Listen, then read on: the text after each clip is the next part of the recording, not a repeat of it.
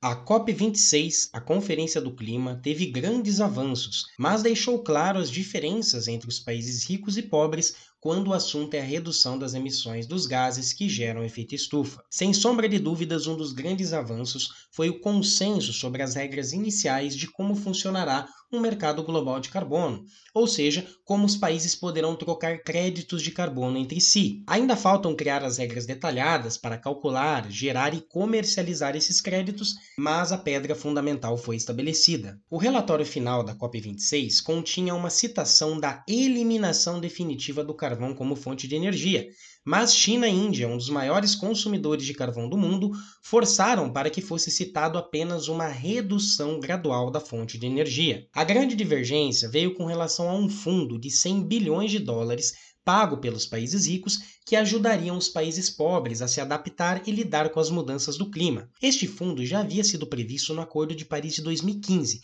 mas nunca foi cumprido. O G77, grupo que reúne 134 países em desenvolvimento e que inclui o Brasil, queria a criação desse fundo com uma destinação específica, mas os americanos e os europeus foram contra. Por enquanto, apenas se comprometeram com ajuda técnica. Esse assunto com certeza será o principal da COP27 no Egito no ano que vem.